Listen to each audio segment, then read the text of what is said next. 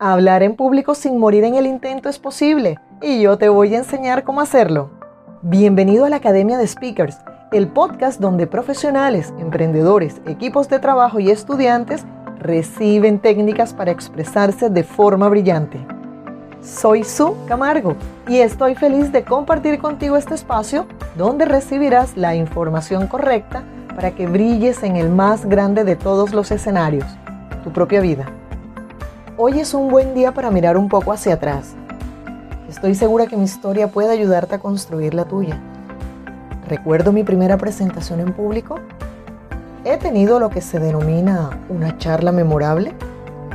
¿He experimentado pánico escénico alguna vez? Solamente te doy la última respuesta. Sí. En cada arte existen pocos principios y numerosas técnicas.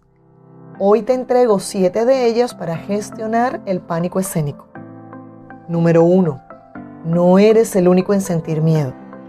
Estadísticas realizadas en diversos colegios desde épocas muy antiguas han demostrado que de un 80 a un 90% de los estudiantes inscritos en clases de oratoria experimentan pánico ante el auditorio al comienzo del curso. Cuando son adultos los que se matriculan a estas clases, el porcentaje aumenta hablaré de Erika. Era una estudiante realmente excepcional. En cada una de las clases siempre estaba dispuesta a levantar su mano, a aportar y a participar con una muy buena actitud en cada uno de los ejercicios propuestos. El día de la presentación final, Erika se levantó, se puso frente a sus compañeros. Realmente no se veía tan nerviosa. Sin embargo, ocurrió lo inesperado. Quedó completamente en silencio lo único que pudo hacer fue ponerse a llorar. En ese momento, mientras las lágrimas corrían por su rostro, yo observaba al resto de sus compañeros y contrario a lo que posiblemente puedas estar pensando, no hubo una sola reacción de queja, de crítica, de señalamiento hacia su compañera. Al contrario, se notaba un gran clima de empatía. ¿Y sabes por qué ocurrió eso? Porque todos hemos experimentado en mayor o menor grado miedo ante un auditorio. Aunque las causas pueden ser absolutamente diferentes, todos hemos experimentado en carne propia lo mismo, el miedo. En el origen del miedo a hablar en público está la excesiva presión que muchas veces nos ponemos a nosotros mismos por las experiencias negativas que hemos vivido en el pasado. Y esto es realmente cruel. ¿Por qué si uno sabe nadar flota sin moverse y cuando no sabe se hunde? Porque en el agua, al igual que en el escenario, el miedo pesa. Número 2. Un poco de temor al auditorio es conveniente. Sí, has escuchado bien. Un poco de temor al auditorio es conveniente ya que eleva tu respeto al público.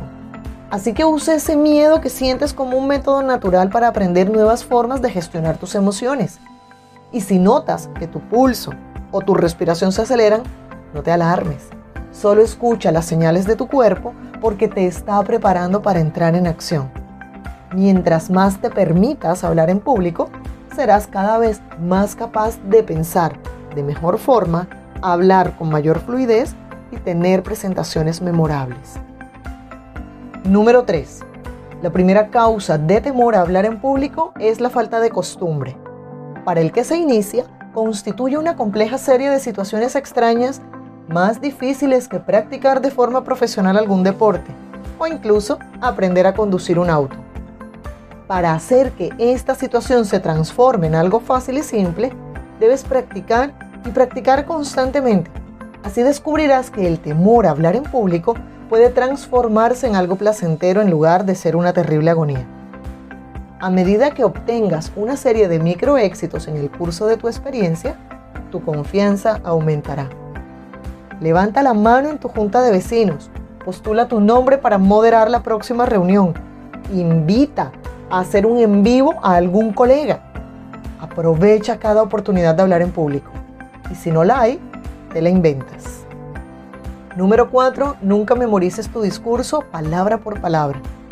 Perfecta preparación no quiere decir que debas aprender de memoria tu discurso como forma de evitar el peligro de caer en una laguna mental y quedarte en blanco. grandes profesionales caen en la trampa de aprenderlo todo de memoria. Y una vez esto pasa, el orador queda atrapado en un método agobiante de preparación que destruye su efectividad sobre el escenario. Escribe tu mensaje, estructúralo, practícalo, pero cuando estés ante el público, habla naturalmente. Cuando aprendes de memoria tu discurso, desperdicias tiempo y energía.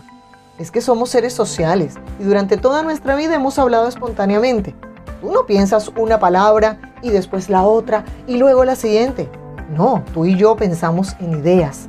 Y si estas son claras, las palabras surgen de forma natural e inconsciente del mismo modo en el que respiramos. Número 5. Antes de hablar, ordena. Si realmente quieres prepararte bien, concéntrate en tu tema y piensa qué te ha enseñado la vida sobre él. Reúne pensamientos, ideas, experiencias, convicciones. Cuando reflexionas sobre tu tema a la luz de lo que realmente has vivido, es cuando puedes llegar a madurarlo. Y si aún te cuesta ordenarlo, tranquilo, te tengo una técnica. Usa trozos de papel y escribe en cada uno de ellos ideas te darás cuenta que puede ser más fácil para ti darle un orden luego a estos fragmentos. Al día siguiente, utiliza algunas de esas ideas que has seleccionado e involúcralas en una conversación con tus amigos, con algún socio o compañero de trabajo.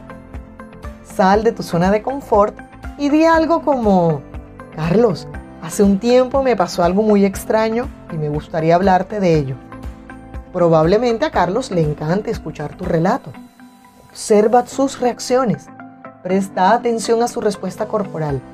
Y no te sorprendas si al final te da un par de ideas interesantes que resulten de alto valor para ti y para tu mensaje. Carlos ni siquiera tiene que saber que tú estás ensayando parte de tu discurso. Número 6. Sugestiona tu mente. Después que hayas elegido el tema del que hablarás y lo hayas ordenado de acuerdo a un plan, recuerda que tu preparación no ha terminado. Debes convencerte que tu tema es importante y de mucho valor para cada una de las personas que lo va a escuchar. Asume la misma actitud que ha inspirado a todos los verdaderos grandes personajes de la historia. Creer en tu propia causa. Apodérate de tu tema desde su más hondo significado y busca en ti mismo el modo más adecuado para pronunciarlo. Aparta tu atención de todos los estímulos negativos, como por ejemplo pensar que puedes quedarte en blanco o que nadie querrá escucharte.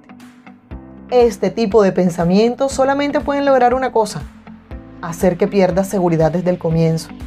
Y es muy importante que apartes tu atención de ti mismo inmediatamente que llega tu turno de hablar. Concéntrate sin reservas las personas que te van a escuchar para no dejar espacio para los pensamientos limitantes. Si te descubres con preguntas hacia ti mismo sobre si el tema será lo suficientemente interesante o no, o si has elegido el tema correcto, piensa en tantos grandes oradores que pasaron por ese momento de duda. Es hora que aprendas a darte a ti mismo la charla motivacional, pero utiliza palabras claras, palabras sinceras, y dígase que su discurso es el más adecuado que el tema es el mejor tema que has podido elegir, que eres el más apto para hablar de ese tema y que pondrás toda tu alma y corazón en expresarlo de la mejor forma. ¿Es un método pasado de moda? Quizá, pero psicólogos experimentales concuerdan aún con el hecho de que la motivación basada en la autosugestión constituye uno de los más poderosos incentivos para un rápido aprendizaje. Así si hoy sientes que no puedes controlar tu temor a expresar tus ideas ante otras personas y eso limita tu efectividad produciéndote un bloqueo mental, falta de fluidez, tics incontrolables, incluso dolores musculares, no pierdas la esperanza. Si te comprometes lo necesario, te doy mi palabra que descubrirás que el grado de temor al auditorio puede empezar a reducirse hasta el punto que logres transformarlo en un trampolín que te lleve al otro lado del miedo.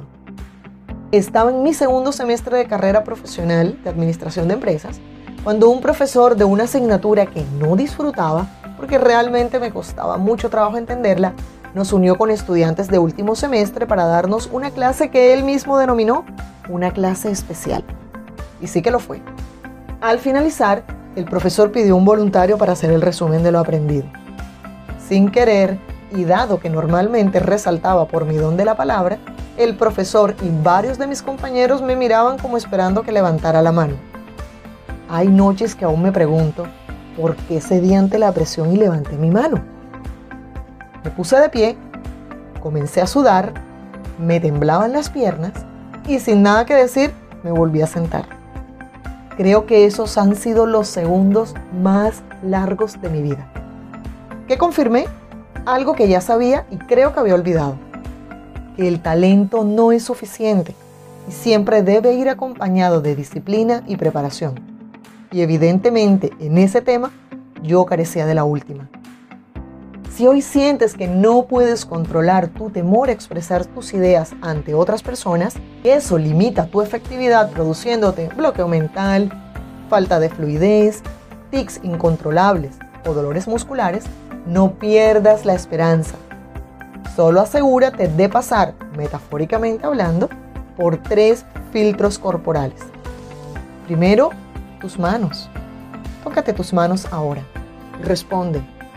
¿Cuentas con las herramientas necesarias para poner en acción tus palabras? Ahora pon las manos en tu cabeza. ¿Posees el conocimiento y la autoridad suficiente para hablar de ese tema? Ahora lleva tus manos al corazón. ¿Sientes en lo más profundo de tu esencia la honestidad y pasión de cada una de tus palabras? Si te comprometes lo necesario, descubrirás que el grado de temor al auditorio puede reducirse hasta el punto que puedas transformarlo en un trampolín que te lleve al otro lado del miedo. Gracias por escuchar este episodio y entrenarte en la Academia de Speakers el día de hoy. Te invito a que te unas a mi familia digital en redes sociales arroba su-camargo.